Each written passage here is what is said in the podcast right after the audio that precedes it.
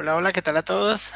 En esta transmisión de NG Classroom vamos a hablar sobre Angular Fire 2, que básicamente es una conexión hacia el servicio de Fibers. Bien, pero pues obviamente utilizándolo con Angular. Me voy a notificar que pues, me estén escuchando desde el chat.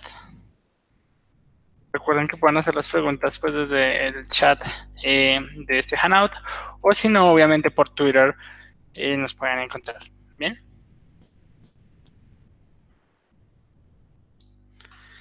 Bien, voy a empezar a compartir mi pantalla para mirar la presentación.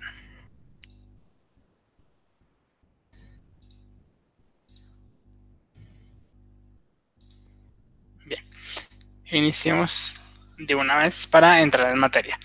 Ah, básicamente, eh, tenemos una librería que es Angular Fire. Ahorita está en su versión, pues Angular Fire 2, que es la que se construye desde que se inician las nuevas versiones de Angular, eh, desde la versión 2 en adelante.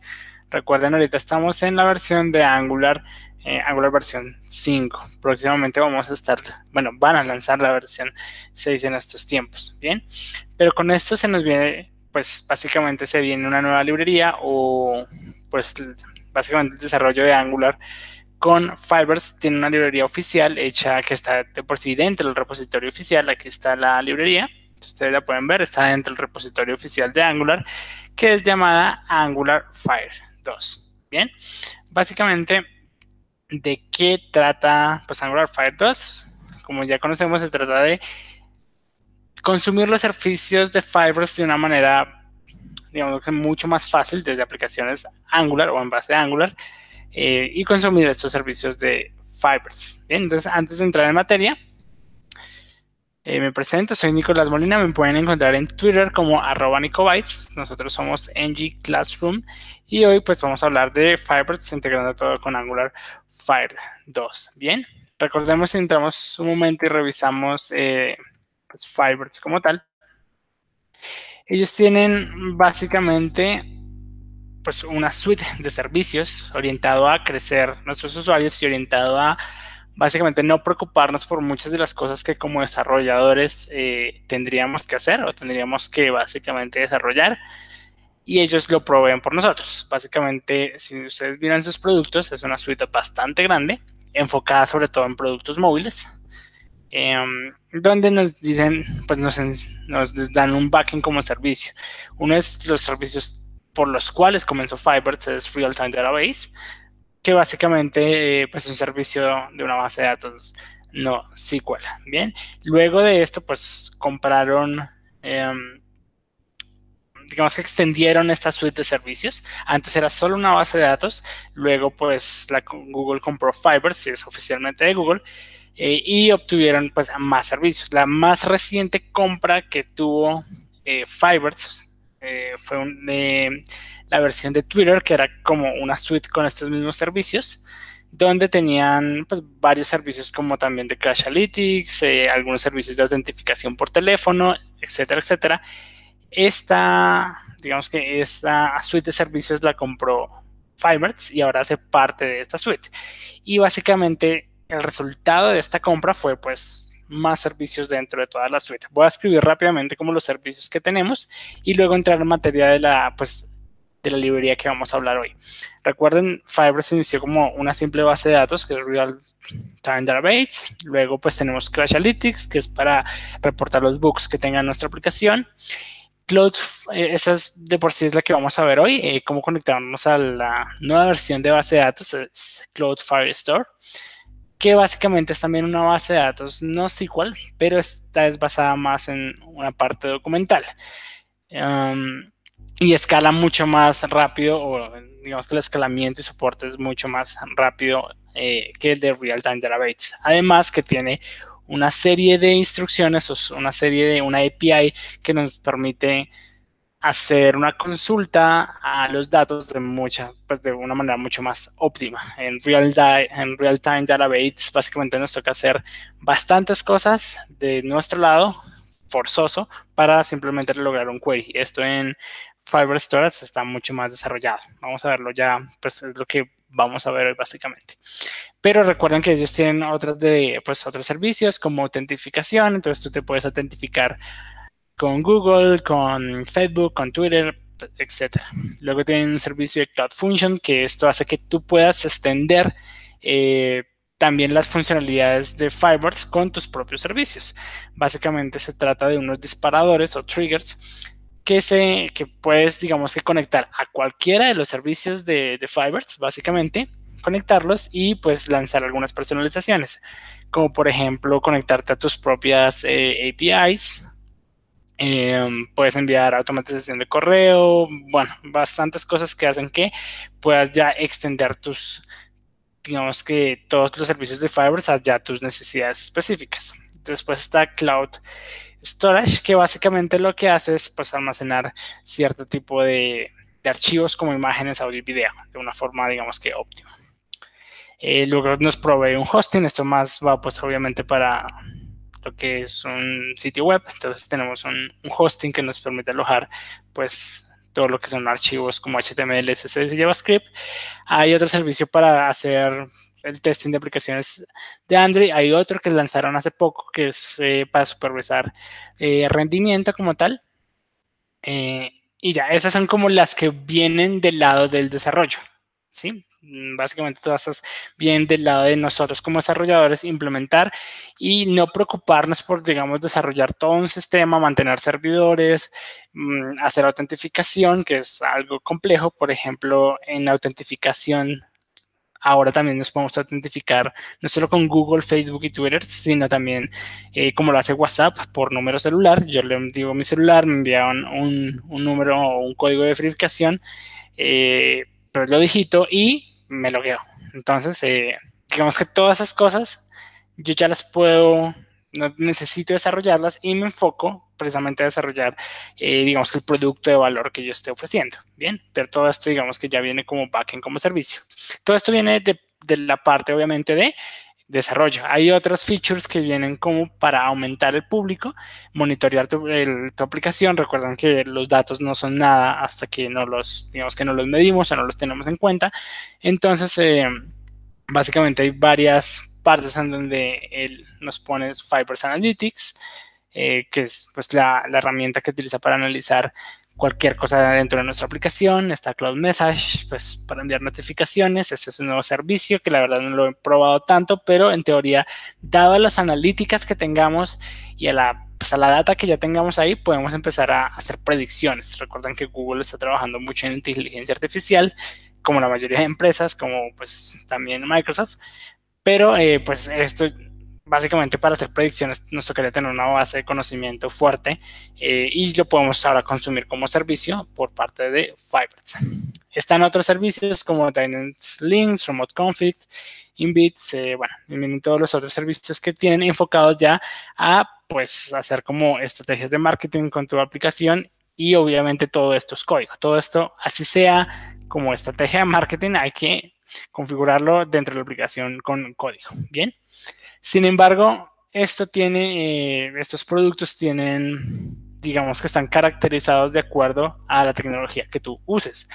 Eh, por ejemplo, acá vemos que varios de los productos están enfocados, de Fibers están enfocados a mobile, es decir, tiene un SDK para Android y iOS y otros también para la web. Por ejemplo, Hosting es obviamente es un servicio más para la web y otros como por ejemplo Crash Analytics está más enfocado en eh, Android y iOS. O por ejemplo el Test Lab, que es para probar aplicaciones en muchas máquinas, muchas versiones de Android automatizada, es pues solo pensado para Android. Entonces todos esos servicios también es, depende al, pues, a lo que nosotros queramos utilizar. Con Angular obviamente sabemos que hacemos eh, desarrollo web o la base de conocimiento es cualquier tecnología web, HTML, JavaScript y CSS.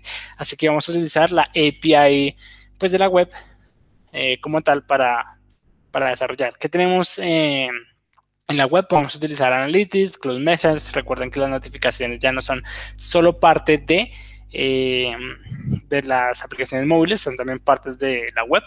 A mi página web, a mi aplicación que es progresiva, puedo pues enviar notificaciones, autentificación, real time, la mayoría pues tiene como el SDK también para la web. Bien, entonces, todos estos features, obviamente los tenemos con una librería que es pues la de Angular Fire escrita en JavaScript, ¿sí? Para que cualquiera lo pueda básicamente eh, implementar dentro de su proyecto.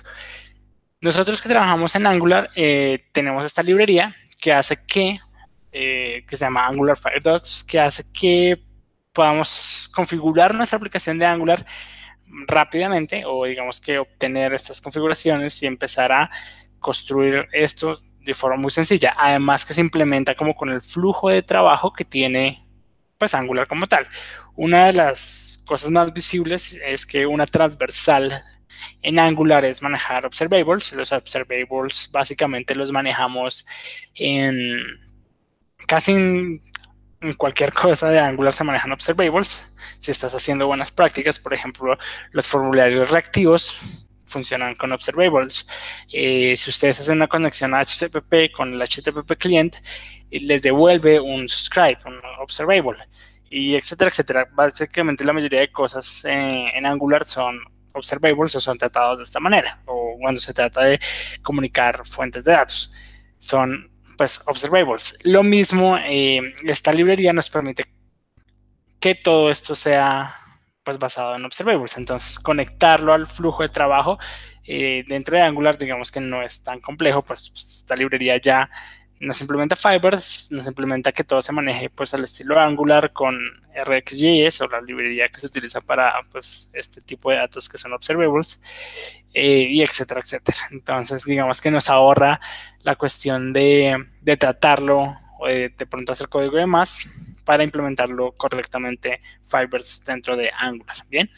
Como les digo, esta es una librería oficial, está dentro del repositorio de Angular, no es, digamos que no es de algún ingeniero en particular, sino vive en el ecosistema total de repositorios de, Angular como tal. Bien. Entonces, eh, vamos a, a mirar cómo es la implementación. Bien. La implementación es sencilla. Básicamente solo tenemos que iniciar un proyecto en Angular desde cero. Yo puedo iniciar aquí, voy a intentar iniciar uno aquí desde cero. Recuerden que esto está en vivo, así que pueden ocurrir muchas cosas, pero pues vamos a intentarlo a dar un poquito más de zoom a mi pantalla para que ustedes eh, pues me puedan ver. Y voy a crear una nueva carpeta aquí que se llame Angular Fire. Ah, bueno, debería primero crearla antes de entrar. Ya. Entonces estoy aquí en mi, eh, pues, en esta carpeta que acabo de crear. Recuerden, eh, pues ustedes pueden verificar qué versión de, de NGClay tienen. Recuerden que, pues, a ver, digamos, yo tengo la versión 1.7.2, que es con la que voy a, pues, iniciar un proyecto. También la puedo iniciar con Ionic. Ionic, recuerden que como base utiliza, eh, pues, Angular como tal, ¿no? Entonces, eh, pues yo puedo implementar Angular Fire dentro de una aplicación común y corriente en Angular o en Ionic. Recuerden que esta brecha va a desaparecer un poco entre el CLI de Ionic como el CLI de Angular. Eh, va a cambiar muy recientemente, solo vamos a tener el CLI de Angular como tal. Y bueno, pero esas son otras noticias que compartiremos más adelante que se vienen con lo que es Angular 4. Eh, digo, Ionic 4, a la versión 4 de, Ionic. Bien, entonces vamos a hacer eh, un proyecto nuevo. Start, por ponerlo como demo Angular Fire. Y bueno, recuerden que acá yo puedo lanzar, pues digamos que bastantes banderitas. Es más, creo que acá es new, el de Start es de del CLI de Ionic. Entonces puedo darle pues eh, el nombre de mi proyecto. Acá puedo tener varias configuraciones como quiero que compile con SAS, quiero que tenga un router, bueno, algo en específico lo voy a iniciar así nomás, a ver em, pues, la configuración por defecto que tenga, pero recuerden que las buenas prácticas es pues manejar algún procesador de CSS, eh, pues el que sea mejor de su preferencia, etcétera, etcétera. Bien. Mientras aquí mi, pues, mi consola descarga todo el proyecto, vamos a mirar cómo es la instalación. Eh, y sobre todo Angular Fire, qué cosas tiene eh, para conectarnos de Fibers. Recordemos que Fibers, otra vez les digo, es un producto de servicios bastante grande. Sin embargo, Angular Fire no tiene la conexión a todos los servicios de, pues, de Fibers. ¿Cuáles tiene? Básicamente acá pues podemos ver la lista un poco de, de cuáles tiene. Tiene la conexión a de base de datos de, de, de Fibers. Igual le dan soporte a Real-Time Database, o sea, todos podemos seguirnos conectando al Real-Time Database. Está la parte de autentificación de usuarios y está la parte de subir eh, archivos, digamos que conectarnos al code, al, storage de Fibers. Bien, y obviamente el deploy, ya que básicamente estamos desarrollando una página web, otra vez tecnología HTML, CSS, JavaScript. Entonces, eh, pues podemos utilizar el hosting y alojar nuestra aplicación, pues ahí. Bien. De resto, los otros servicios, digamos que todavía no están implementados desde, eh, pues con nuestra librería de Angular Fire. Ahí nos tocaría un poco conectarnos de forma por ejemplo, si ustedes quieren utilizar el Crashlytics, igual no es tan complejo, pero ya pues toca que lean la documentación oficial de Crashlytics. Bien. Sin embargo, lo pueden hacer sin discusión, sin problema. Entonces, eh, lo primero, y mientras igual aquí ya se crea mi proyecto, lo primero también que tienen que hacer es pues crear un proyecto desde cero. Aquí pues en Fibers, Fibers se conecta a su cuenta de Google, así que pues tienen una cuenta de Google y pues se conectan y crean un proyecto. Eh, voy a entrar a mi consola, yo tengo creo que varios proyectos de prueba o crear uno más para este, este caso. Por ejemplo, nosotros en, en, Classroom tenemos todo el, hosting, está prohibido por, por Fibers, no, no hay tanto lío y no soporta pues el tráfico que tenemos en este momento. Vamos a crear un nuevo proyecto, eh, voy a ponerle demo time. Eh, aquí, aquí la locación no, pues la de su país, básicamente es pues, una información que hay que darle. Eh, y ya entonces va a crear mi proyecto. Está creando mi proyecto. Listo. Ahí muestra un loading muy agradable, pues donde dice que el proyecto ya está, está listo básicamente. Entonces le vamos a continuar. Entonces tenemos esta, esta suite donde, como les digo, eh, todos los productos que les mencioné ahorita están, digamos que divididos en cuatro partes de desarrollo, donde encontramos Authentication, Database, Storage, Hosting y Functions. Eh, eh, stability, que básicamente es como monitorear que todo esté bien. Entonces tenemos a Crashlytics, Performance y TestLab. Em, Analytics como tal, entonces tenemos todo un dashboard solo para eh, las analíticas como tal. Eh, aquí puedo monitorear cómo están creciendo mis usuarios, de dónde vienen, etcétera, etcétera.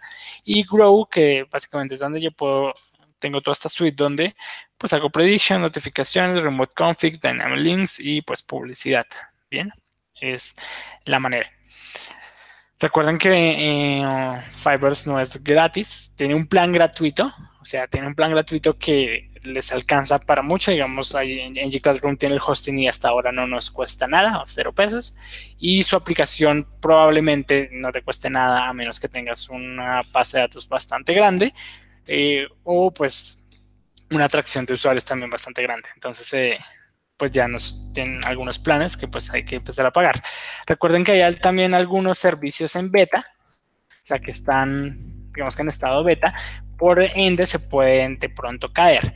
Por ejemplo, ustedes pueden, ver el estado de cada uno de los productos de Fibers en status.fibers.google.com y ven eh, básicamente el estado de cada uno y cuál está en beta y cuáles no. Digamos, eh, Fibers Storage es una de las que está en beta eh, sin embargo, o sea, la pueden usar, pero todavía no es como oficial, está en beta. Cloud Function igual, por ejemplo, eh, Cloud Function ayer en las 10 de la mañana se cayó como por dos horas, entonces los que estábamos utilizando Cloud Functions, digamos que perdimos ahí la conexión con Cloud Function por esas dos horas, pero bueno, luego ya otra vez se restableció.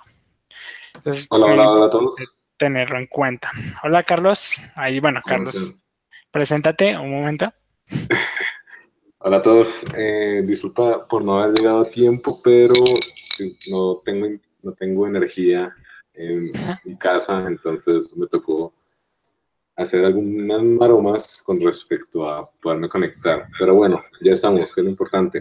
Ahora, aquí aprovechando un poco de lo que está hablando Nico en cuanto a los planes, eh, existe algo, sobre todo cuando estén utilizando Cloud Functions, que es que no se van a poder conectar a las, a, las APIs externas, sino es por un plan pago, ¿sí? Eh, eh, dentro, de los, dentro de los planes que ellos tienen, ahí aparece eh, algunos, algunos planes que son pagos como el, puede ser un poco, Nico, ahí ahora que estás ahí, es el, el primero pago, creo que se llama Blazer o algo así. El Spark es un pago, el, el, Flame, por ejemplo, es el que la mayoría escoge. Y, y lo que dice Carlos es, es, realidad. O sea, digamos, esto de Fire Functions, digo, de Cloud Functions, funciona muy bien. Eh, pero cuando te quieres conectar a una IP externa es donde dice, pues no se puede, tienes que, digamos que solo es para redes de salida Google, o sea, dentro de los servicios de Google puedes utilizar cualquier cosa, pero si es algo externo, como por ejemplo conectarte a un envío de correos por medio de, de MailChimp o alguna otra API, eh, es donde te empiezan a, o tienes que pagar. Pero aquí lo que iba a decir era, eh, digamos que si tienes que conectarte a una, una API con, con, con, functions, entonces lo que puedes hacer es, es seleccionar el de Blaze, que es pago por uso, y él te cobra cuando superas como sus, sus límites gratuitos, ¿sí? Entonces muchas veces lo que yo hago es contratar el, el, plan Blaze y digamos como a veces que nos falta ancho de banda en, en, en G Classroom, que digamos que si no, si no, si no pagamos, eh, pues nos cortan el servicio, pero lo dejo en Blaze y Blaze, eh, él espera hasta que, hasta que tenga, hasta que superes como esos límites que ellos dejan y luego te empiezan a cobrar. Normalmente, digo, digo esto como que en caso de que tengan que conectarse, sobre todo en el caso de, functions que es, casi seguro que les va a tocar hacerlo, eh, lo pueden colocar en Blaze, que es el pago por uso, y normalmente no paga uno nada, ¿sí? Porque, o sea, superar esos límites es, es bien difícil, ¿sí? Porque los, los, los, los límites que tiene eh, Firebase, eh, pues son bien amplios, entonces cuando uno los supera es porque, digamos, tienes un montón de, de peticiones, tienes un montón de tráfico, la gente está descargando muchas cosas de tu portal, etcétera, etcétera. Eso es bien, bien importante porque, por ejemplo, yo estoy ahorita con Cloud Functions en un en donde estoy trabajando y tenemos el plan Flame, em, donde utilizamos mucho una conexión de Cloud Functions hacia otra parte. Eh, dado lo que nos dice Carlos, no hemos hecho como el cálculo en, en, el siguiente, en el Blaze, donde probablemente, entonces, según lo que dice Carlos, nos ahorraríamos muchos costos, entonces, por lo que, lo que vos decís. Sí, pues igual si no, si no superas como las, los límites que dicen ahí, te, ahorras 25 dolaretes ahí al mes. Bien, genial. Eh, bueno, entonces eh, ya, ah, bueno, recuerden ver los planes. Eh, por ejemplo, acá está el de Phone Authentication, que es de por sí lo que vino, como les digo, de la compra de, Fabric de Twitter. Ustedes entran a chismosear un poco Fabric de Twitter. Era también como el, servicio, o de por sí era como la, la competencia directa a Fibers, de por sí como la única competencia directa. Estaba Parts de, de Facebook, pero pues lo dejaron. Eh, y la siguiente competencia como directa de alguna manera era Fabric de Twitter y pues Google lo compró. Así que básicamente creo que no le veo ninguna competencia directa a Fiverr directamente. No sé si ustedes conozcan de otro servicio. Igual, eh, digamos, dime. Eso es lo, importante tener dinero, poder comprar a los demás. ¿Cuánto vale? Sí, Pero bueno, aquí digamos que la, única competencia, igual siempre tendría competencia. Pues está Heroku, está los, servicios de Amazon, que, que se me, siempre me han parecido que son los que van como mucho más adelante de todo. Sin embargo, ingresar a los servicios de Amazon es como, o sea, tomar un curso de cinco años para aprender a manejar sus servicios y no quedarse en el proceso. Porque cuando estás montando como las cosas que te ofrece Firebase, en Amazon, o sea, si no sabes, posiblemente te vas a quebrar porque eso, eso queda activo por debajo y Amazon te sigue cobrando un montón. Está lo de Azure, que tienen como, en general tienen todos estos tres proveedores eh, tienen los mismos como servicios, ¿sí? Pero bueno, aquí nos gusta Firebase, porque no nos toca hacer, no nos toca hacer mucho. Sí, entonces básicamente una de las jugadas ahí fue, pues compraron obviamente Fabric y pues tenemos todos los servicios que estaban de Fabric, que uno de los, de los más peculiares, bueno, uno de los que me gustaban a mí eran los de la autentificación eh, vía celular, como, como WhatsApp, y pues ahorita si ustedes ven ya está aquí en, en, Fibers, que no estaba, o sea, básicamente fue, no estaba, compraron Fabric, ahora está, pues básicamente es la implementación de, de esos servicios de Twitter a Fibers, entonces eh, pues digamos que lo tienen todo aquí, ¿bien? Nos, nos, dicen en el chat eh, si vamos a usar Fire Storage. Sí, vamos a conectar hoy Fire Storage. No nos vamos a conectar a, a Real Time Database.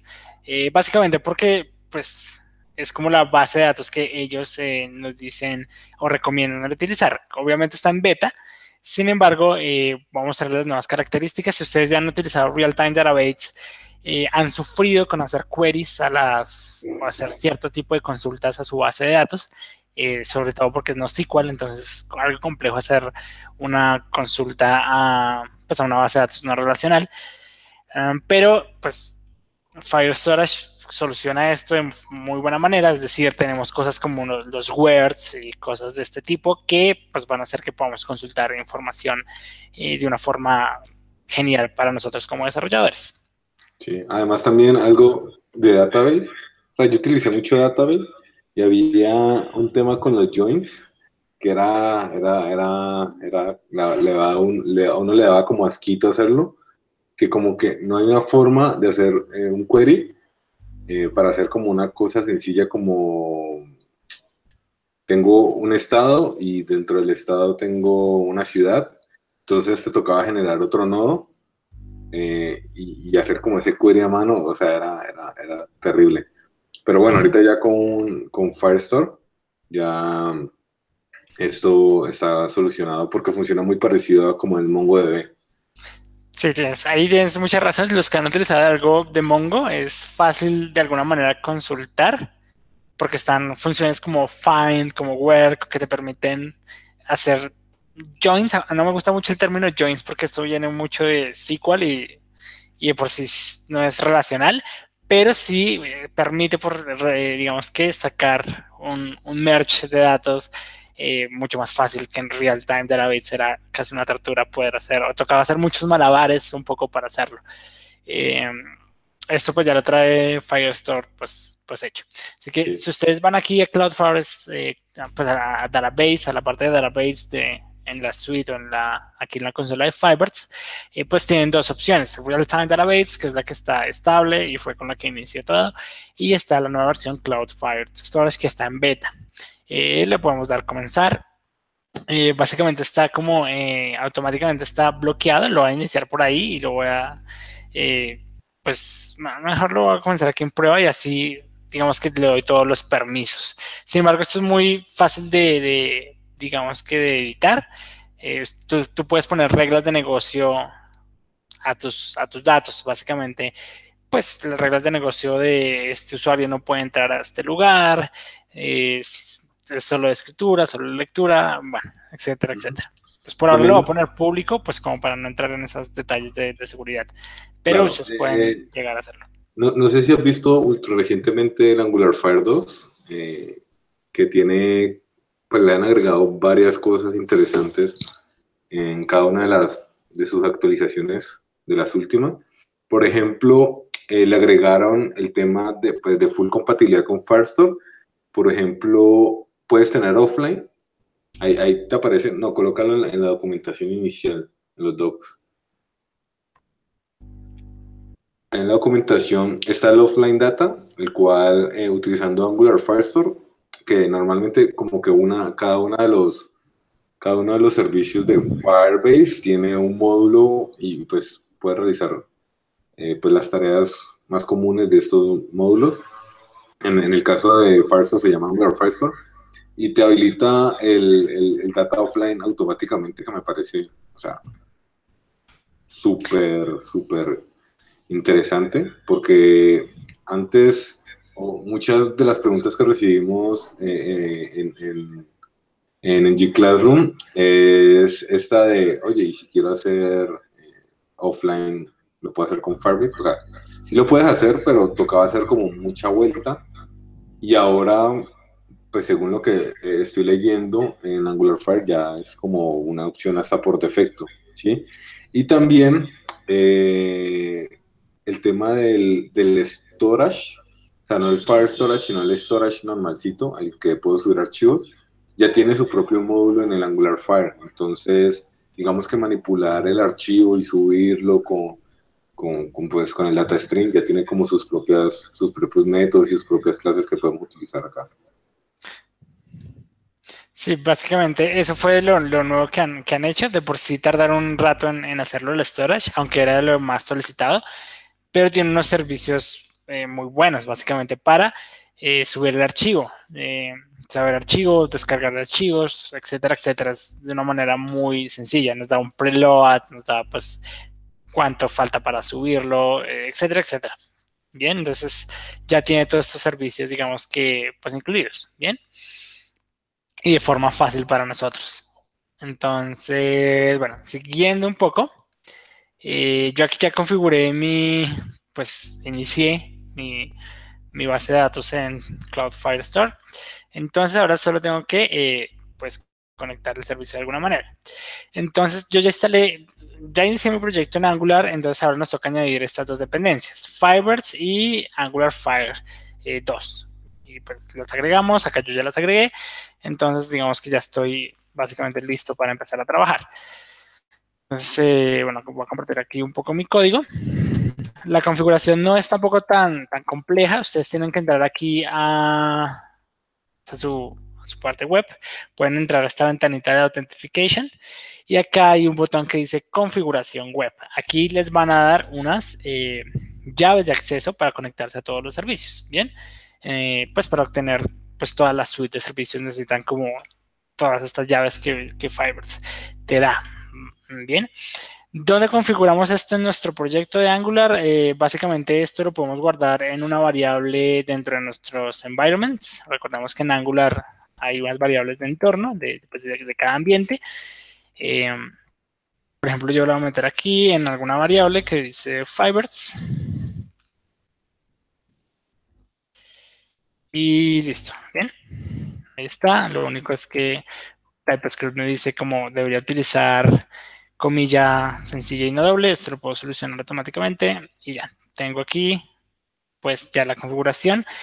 Recuerden que Firebase tiene varios entornos, entonces voy a poner el mismo entorno de, producción y desarrollo. Bien, entonces listo, ya tengo, apenas tengo la variable como tal o las llaves que voy a necesitar. Sin embargo, pues necesito decirle a mi aplicación, hey, eh, voy a utilizar Angular y pues coja estas llaves y conéctese con, con Angular Files. Bien, entonces eso lo pueden mirar aquí en la parte de Installation, and Setup. Eh, igual lo, pues lo vamos a ver aquí de forma muy sencilla, que como les digo, agregaron las variables de entorno al, pues, al environment. Y luego simplemente dentro de nuestro app module, que todos en, en Angular tenemos un app module donde carga e inicia todo el bootstrap de la aplicación, que está acá. Pues básicamente descargamos o nos conectamos al módulo de Angular Fire 2 y pues, le damos las variables de configuración. Acá está, lo, traigo básicamente, es este Angular Fire Module. Luego tengo que decirle que inicialice la aplicación con mis variables de entorno. Bien, entonces aquí me dice eh, pues que me tengo que traer obviamente las variables de entorno. Las puedo traer con este import aquí. Y no sé si me falta alguna coma. Uh, Listo. A ver. ¿Qué nos ocurre acá?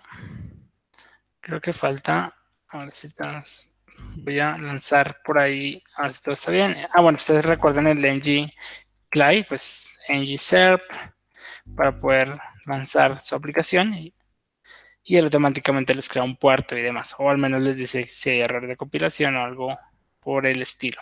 Ah, ok, mi error aquí obviamente es que esto no es un módulo, los módulos van en eh, imports, obviamente. Eh, en declaration van más que todos los componentes.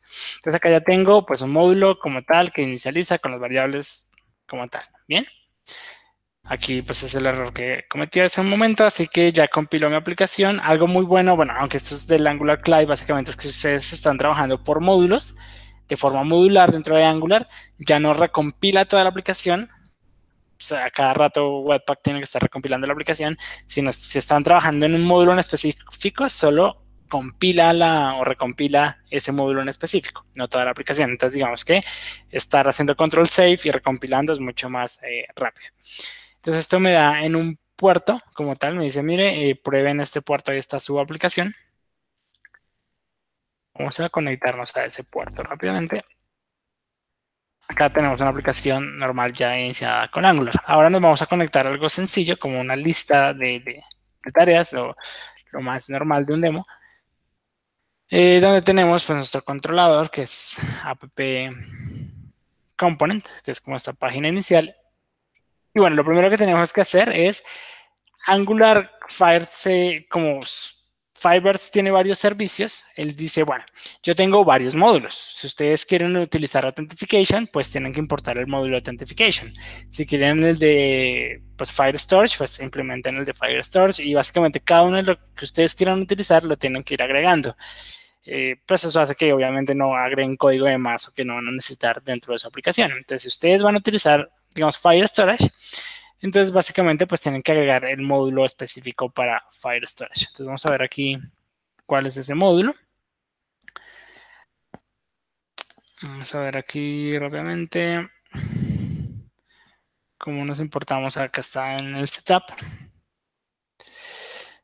Entonces nos dicen ah, por acá, de acuerdo a lo que queramos utilizar, eh, por ejemplo, acá está el de Authentication, el de Database, el de Storage, el de Message, que lo van a implementar, etcétera, etcétera. No importen todo de una, simplemente importan lo que van a usar. Entonces yo voy a utilizar Firestore.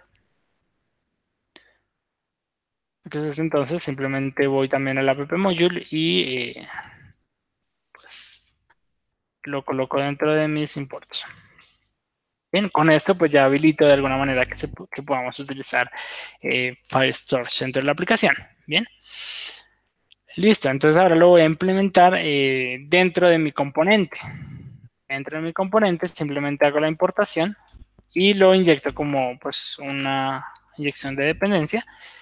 Simplemente puedo colocar acá una variable privada que le diga database y pues puedo traer a Angular Files Storage ya, de una manera, digamos que sencilla. Ahí, eh, digamos que ya está. Entonces ya me conecté. Bien. Ahora necesitamos simplemente configurarla eh, de alguna manera.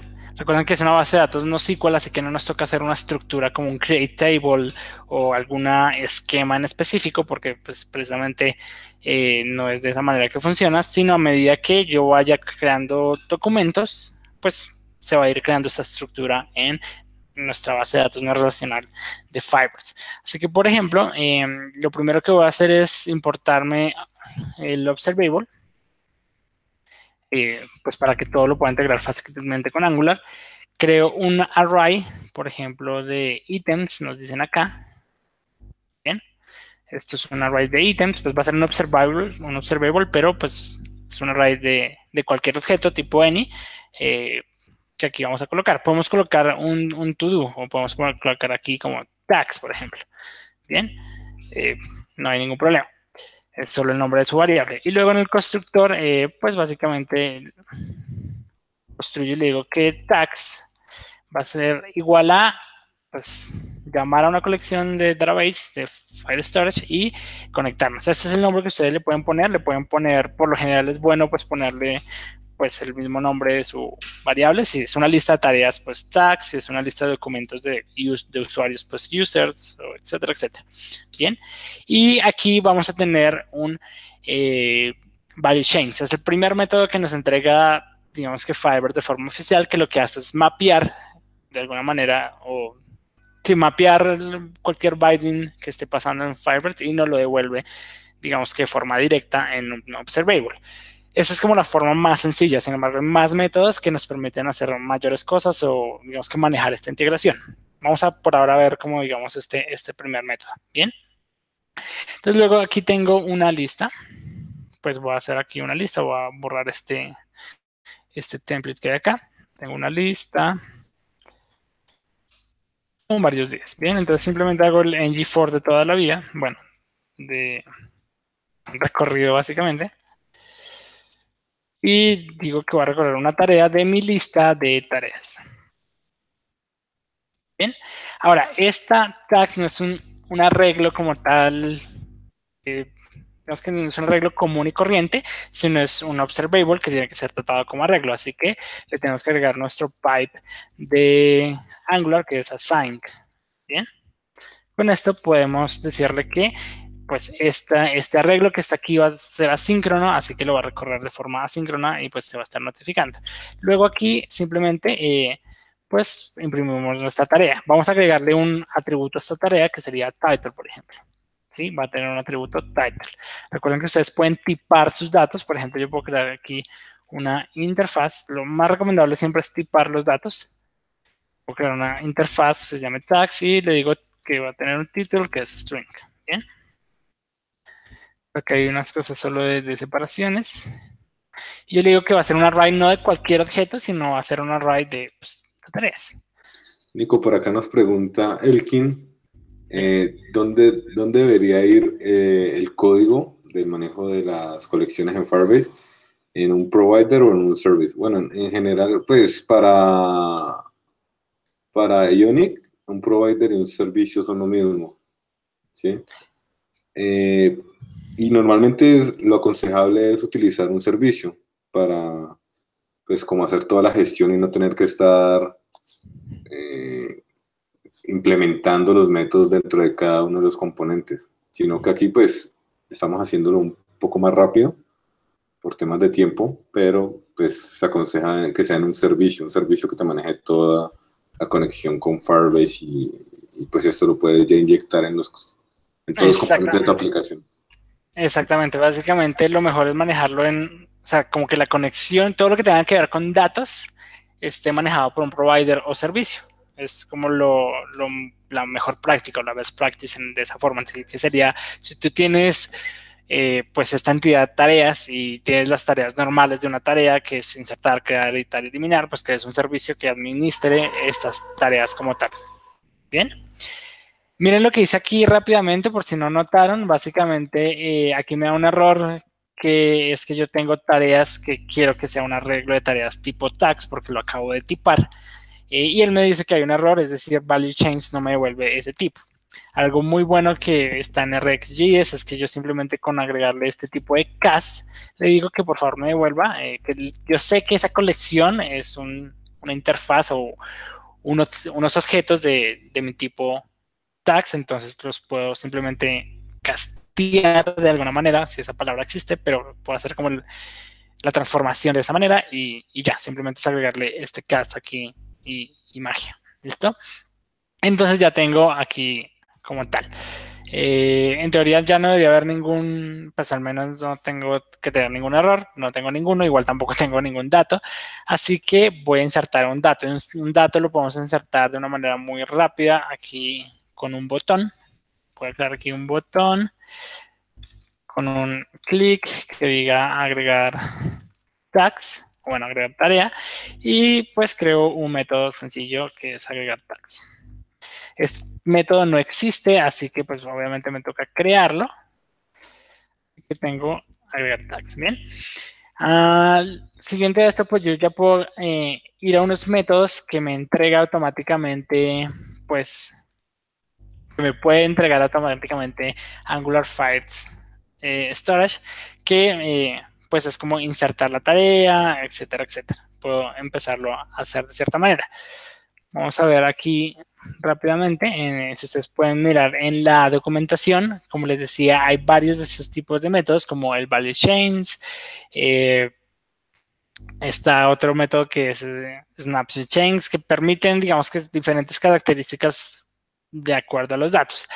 Para poder insertar, por ejemplo, una tarea, eh, tenemos que tener como tal, digamos que la instancia la, colección como tal a estas tareas para poderlo agregar de alguna manera. Bien, entonces simplemente vamos a crear una instancia aquí de Fibers Collection, que pues la puedo mostrar aquí. Simplemente de aquí la traemos, Angular File Collection, va a ser un tipo de dato, básicamente es la referencia a la colección, si, ustedes lo quieren ver de esa manera. Eh, voy a ponerlo de esta manera, provide items collection. Pero pues yo no tengo ítems, sino tengo tags, ¿no?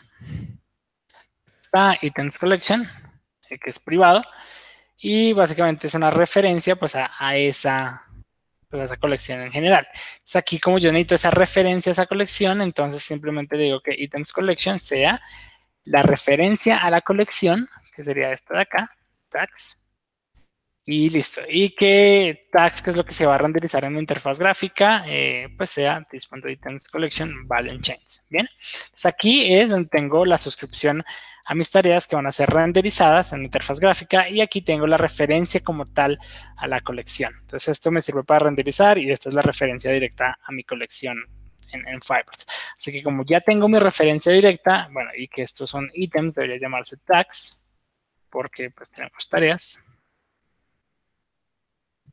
que es cuestión de nombres, pero pues hacerlo como para que quede organizada. Y aquí es donde yo puedo eh, acceder a los métodos de esa colección, como agregar eh, como tal, o los demás métodos que me permiten escanear los datos de alguna manera. Entonces yo, por ejemplo, le doy agregar y me dice que tengo que agregar eh, pues un título y yo le digo pues nueva tarea. Bien, entonces ya debería funcionar nuestra base de datos pues nuestra interfaz. Si le digo acá agregar nueva tarea, pues tengo pues agregar una nueva tarea. Ahora ustedes me van a decir, obviamente esto no tiene nada del otro mundo, pues, pero lo que tiene sí del otro mundo es que pues esto es real time. Entonces, si yo tengo aquí mi base de datos, acá ya veo cómo va interactuando pues como tal las tareas. Acá tengo pues las tareas y pues cada una de esas tareas que se fue creando. Entonces, si yo tengo dos, clientes escuchando al mismo tiempo, voy a tratar de dividir esto en, en dos clientes que pues, están conectados al mismo tiempo. Y voy a tratar de que los veamos en una sola pantalla. Ya, entonces tenemos, eh, pues las si yo agrego una acá, se debe, aquí se, pues se, representó sin, ningún problema. A yo tengo otra acá. Voy a agregar una tarea más. Y pues acá tengo otra tarea. Si la agrego aquí, pues eh, también se me agrega en la otra parte porque pues es real time. Y esto no es, digamos que solo aquí en mi computadora. Todos los que estén conectados eh, pues a, Fibers como tal, a la base de datos, que es la que está aquí en este momento, que funciona en real time, pues van a tener esta escucha a mi información. Entonces yo tengo una aplicación móvil que escucha en real time a esto, o varios clientes escuchando y conectándose a, ver cuáles son sus tareas. Básicamente, si un administrador agrega una tarea a un operario o algo así, pues él la va a ver en, pues en tiempo real que esto se agregó. La data pues está refrescada como tal.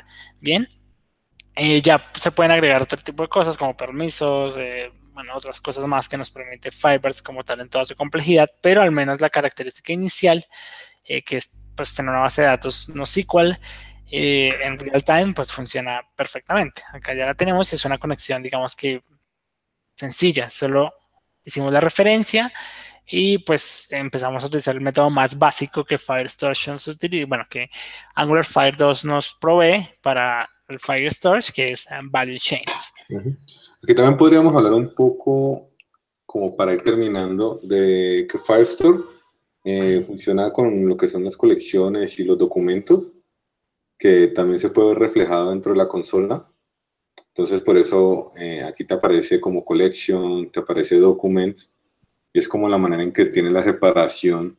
Y cuando vayamos a hacer queries, pues es como la manera en que tenemos que hacer los queries, ¿no? Tenemos como la colección que es como el, principal, como la entidad, y tenemos los documentos que son como las, que vendría siendo algo así como los registros, ¿sí? Sí, básicamente como que si hacemos la, la traducción un poco, eh, pues en, un lenguaje de datos relacional y uno no relacional, es como que aquí las, lo que llamamos tablas como tal en una base de datos relacional, aquí lo llamamos colecciones. Entonces está la tabla de usuarios, acá está la colección de usuarios. Eh, tenemos las filas de cada tabla, pues cada tabla tiene las filas con su información. Eh, aquí cada fila, pues lo llamamos un documento. Entonces una colección tiene pues documentos, como una tabla tiene varias filas. Es como la, cuestión. Y en, digamos que en una base de datos relacional tenemos columnas que escriben nuestros, nuestra entidad. Entonces yo tengo la entidad usuario que tiene email, eh, username y la contraseña. Eh, un poco pues en esto en NoSQL son, pues, son los campos de cada documento. un documento tiene campos. Entonces un poco la traducción. Entonces tablas son colecciones, filas son documentos y columnas son campos o, fields. Es un poco como si el contexto, un poco si lo quieren traducir. Aquí Gary nos está haciendo una pregunta. ¿Cloud Firestore seguirá o lo dejarán dar soporte por lo que es beta? Uh, digamos que las intenciones que yo conozco de, de, de Fibers con esta, pues digamos que con esta nueva base de datos es que ojalá sea la primaria, es decir, eh, que todos utilizamos Fibers Storage, que es como la nueva forma y, y, que escalar según ellos es mucho más fácil con todos estos servicios que tienen de Google. No le van a dejar de dar soporte a Real-Time Database, eso no creo que pase, eh, ni creo que lo vayan a deprecar de alguna manera. Eh, sin embargo, recuerden que aquí Angular Angular 5.2 también soporta Real-Time Database. Sin embargo, el consejo es, eh, pues, como utilizar este nuevo servicio. La verdad, les va a ser como la vida más sencilla y no creo que digan en algún momento como que es un beta, no funcionó, así que mejor devolvámonos a lo que estaba antes. Algo como lo que pasó con Ionic Cloud, que básicamente nos crearon una base de datos, pasaban documentos y dijeron como que no, mejor no. Y pues ya la quitaron. La intención máxima de Fibers es eh, eh, que utilicemos el Fire Storage, además está de lujo y a todo el mundo le ha encantado. Eh, entonces no, ojalá salga del beta rápidamente para que varios en verdad le quiten el miedo y la prueben. Sin embargo, por ejemplo, yo en mis proyectos ya la estoy usando. Yo creo que estoy de acuerdo contigo con respecto a, a que Firestore va a continuar y va a llegar a ser la principal no soy tan optimista de pensar de que no, va a llegar, no van a llegar a deprecar el, el database, porque no le encuentro sentido tener ambas. Sin embargo, pues yo recomiendo empezar a utilizar Firestore y empezar a migrar todas las cosas a Firestore progresivamente. O sea, no es como que en algún momento te van a decir, no, esto ya deja de funcionar. Pues así no es Google, como que él igual te da como un par de un, un año, un par de años para que para que hagas como tu migración, pero yo sí, yo sí creo que pues, Firestore va a llegar a reemplazar a, Database y, espero que lo haga porque básicamente funciona mucho mejor que, que Database desde mi punto de vista. Bien, Andrés, como también para terminar, eh, sobre todo quiero ahondar un poco en el tema de, de, las, de hacer filtros, de hacer como consultas a nuestra base de datos. Si yo miro un poco cómo es en Real Time Database, es algo tortuoso, hasta los métodos son un poco complejos de entender. Eh, y algo que me parece muy malo es que no se pueden combinar, es decir, algo tan sencillo como es, yo quiero todos mis usuarios que sean mayor de 18 años y vivan en Bogotá. Eh, ese y ese hacer dos, dos, digamos que dos condicionales eh, básicamente no sé, bueno, sí se puede, pero toca hacer muchos malabares básicamente en, en, en Database para lograr eso. De por sí no se puede, yo solo puedo ordenar por un solo value, o sea, por un solo campo y después no puedo volver a, a ejecutar otro order by child. ya me toca a mí por algoritmo ordenarlo o buscarlo o filtrarlo. O sea, ya me toca a mí descargarme toda la data básicamente y filtrarla. Mejor dicho, es tortuoso hacer queries en, en Database. Lo cual, eh, como decía Carlos, eh, en Fire Storage es mucho más fácil hacer queries y hay pues funciones que vienen un poco más como esta Mongo, que básicamente tenemos en verdad una sentencia en where, un order by, un limit, bueno, varias de las cosas que un poco entendemos de, consulta. Y yo puedo concatenar, por ejemplo, esta, esta consulta que les decía, yo quiero todos los datos donde el estado sea, sea que supongo que es un país, California, no sé, algo que sea, sea el estado y la, digamos que quiero seleccionar todas las, a todas las, imagino que son estados como tal. Bueno, quiero seleccionar toda una población, unos datos que que cumplen con unas condicionales y lo puedo hacer muy fácilmente. Luego lo puedo ordenar si yo quiero. Eh, y ya es muy sencillo entonces empezar a hacer queries de, de, esto sin problema, lo cual sí en Database es casi una tortura poder hacer este tipo de queries. Como les digo, se puede, pero nos toca hacer como trabajo por parte de nosotros. Aquí es sencillísimo poder hacer ese tipo de cosas. Eh, pues aquí hay varios ejemplos de cómo hacerlo dinámico, etcétera, etcétera. Pero digamos que tienen ya los métodos precisos para poder hacer lo que nosotros queremos de forma, digamos que sencilla. Sí, yo no, sé, como, que trabajo de parte de nosotros creo que suena muy, eh, muy poco trabajo porque tocaba básicamente meter como un, un hack ahí en, ese nodo de database. por eso yo recomiendo que o sea, no vuelvan a utilizar database. igual, igual, yo también lo, único que tuve como experiencia eh, hace poco fue, por, por ejemplo, fue que nosotros utilizamos mucho Cloud Functions para algo que tiene que estar prendido real time casi todo el tiempo a toda hora, porque es un chat y tenemos muchas peticiones. Y ayer se le dio por caerse. Entonces tenemos como, tuvimos dos horas de muchos usuarios que no pudieron eh, chatear con nuestro bot, básicamente. Entonces, eh, pero bueno, son, o sea, básicamente si Google se cae, no sé, esperamos de nosotros, pero recuerden ver, estar muy pendiente del estatus, básicamente, em, de ese tipo de cosas. Las cosas pues se pueden caer simplemente, entonces estar muy pendiente de ese tipo de, de cosas. Al menos los que están en beta tienen obviamente más probabilidad de caerse eh, y esperemos rápidamente que eh, Fire Storage salga rápidamente del beta y muchas empresas empiezan a, confiar directamente en esta nueva base de datos. Por mi parte, digamos que nosotros ya la estamos eh, utilizando y aprovechando estos nuevos features, básicamente. Bueno, aquí yo creo que ya para ir cerrando, no sé, Nico, ¿cuáles son los servicios que más te gustan de, Firebase? Eh, indudablemente me gusta mucho el Fire Storage, el nuevo Fire Storage. La autentificación me parece que ahorra un montón de problemas. O sea, pues poder en serio hacer autentificación con Facebook, Twitter y eso a mano, o sea, como desarrolladores, es un poco complejo de hacer. Eh, crear llaves, crear muchas cosas es algo complejo de hacer. En cambio, aquí como con un par de clics y código, pues ya tienes autentificación con todo. Y eso de la autentificación por teléfono, que me parece pues genial. Entonces, eh, si tendrías que, escoger, eh, Authentication Fire Storage me parecen genial. Y uh, hace poco que estoy utilizando Cloud Functions en forma, eh, me parecen geniales. Estoy por probar algunos otros, eh, pero por ahora como que esos son los estrella para mí. Claro, a mí por lo menos tengo dos preferidos. Uno de hosting, pues sí me parece que es lo máximo. Además que funciona, es muy sólido, te permite hacer las cosas muy fácil y, es como normalmente lo que uno, lo primero que uno hace cuando hace una, una, aplicación es eh, mandarla a, internet, como, bueno, le voy a enviar mi link a mis amigos y a todo el mundo como para que vean lo que estoy haciendo. Y con, y con hosting es casi que instantáneo, ¿sí? Cuando hay cosas más avanzadas como nos ha tocado en G Classroom, temas de cacheo, temas de, de redirects y cosas así, funciona muy bien simplemente con el configurando el JSON que trae y a mí me parece que es, es increíble ese servicio. Y de los nuevos servicios que vienen, el, el, Cloud Functions también me parece muy vasto, o sea, hay cosas, o sea, podría decir que casi que uno, la imaginación es lo único que te para de, de utilizar eh, Cloud Functions porque he hecho cosas como montar un API REST simplemente con Cloud Functions, ¿sí?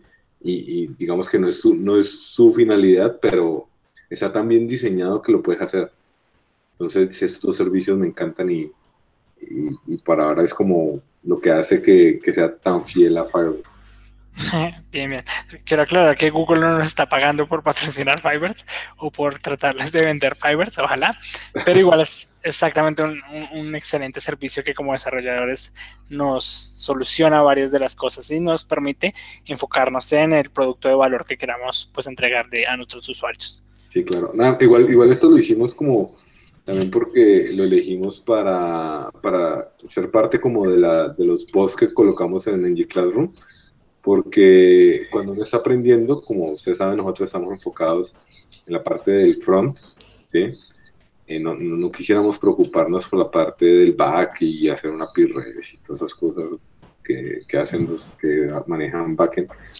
Eh, al, mirar entre todos los servicios que existían en ese momento, pues dijimos como Firebase es mejor, ¿sí?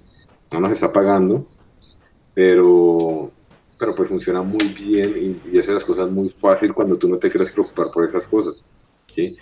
Entonces igual, pues ahí lo tienen.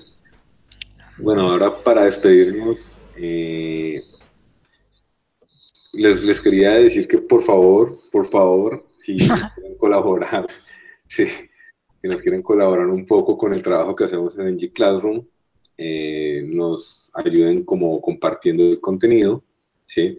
Tan sencillo como si cuando vean que sacamos un nuevo post o hacemos un nuevo NG Hangout, lo compartan en sus redes, no, les cuesta nada, es gratis y nos ayudan un montón a nosotros. Bien, igual compartan eh, al que crean que les pueda ayudar mucho este video o que estén eh, metidos en este cuento, les aseguro que les va a servir de mucho en esta etapa de aprendizaje o simplemente de crecimiento profesional. Recuerden que crecer en comunidad es mucho mejor que pues estar como aislado y solo. Nosotros somos una comunidad grande y nos ayudamos como entre todos. Esperamos continuar con este ejercicio. Sí, además entre todo, entre todo lo que estamos haciendo tenemos muchas cosas como es el Slack. En el Slack es muy emocionante ver gente que llegó súper principiante preguntando 10.000 cosas ah, y es las personas que ahorita responden al resto de las cosas. Sí, había gente que, o sea, que uno decía, uff, no, Esteban está preguntando hasta cómo hacer un import, tal cosa, y, ahora es el que responde más. Y, son varios que, que, he visto cómo han evolucionado dentro de la comunidad y, no sé, es muy emocionante ver este tipo de cosas. Eh, también tenemos, digamos, el, el NG Hangout y luego el audio va a estar disponible en el podcast, entonces para todos los que les gusta, eh, mientras van en todos los problemas de movilidad de los países, de las principales ciudades del mundo, y quieren ir escuchando algo que los haga reír un poco y pues que les ayude a aprender algo en su día a día, eh, tenemos nuestro, nuestro podcast y, y pues nada, el blog y todas las otras cosas que van a poder encontrar en G Bien, entonces ya para finalizar, eh, quiero contestar una última pregunta que por allá había de Javier Ruiz Velázquez, Vázquez, qué pena, y es Sí, para utilizar un ambiente de producción o de desarrollo como, pues como lo haría, básicamente tienes que crear en este momento, y Carlos me corrige, dos proyectos, básicamente. Uno, creas un proyecto de, desarrollo y otro de producción, y simplemente pues en los environments cambias la llave de cada uno y pues tienes casi todo un entorno para, pues, para desarrollo y otro para producción. Casi crear dos proyectos en Fibers eh, con el cual uno te sirve de pruebas y el otro sí es como el, real, el de el vivo. Sí, así lo hacemos nosotros. Listo. Entonces, no siendo más, muchachos, eh, pasen un buen fin de semana. Sí, muchas gracias por haber estado con nosotros. Recuerden, por favor, por favor, compartan lo que nosotros hacemos y nos vemos en una próxima ocasión. Chao, chao. Vale, hasta luego. Chao.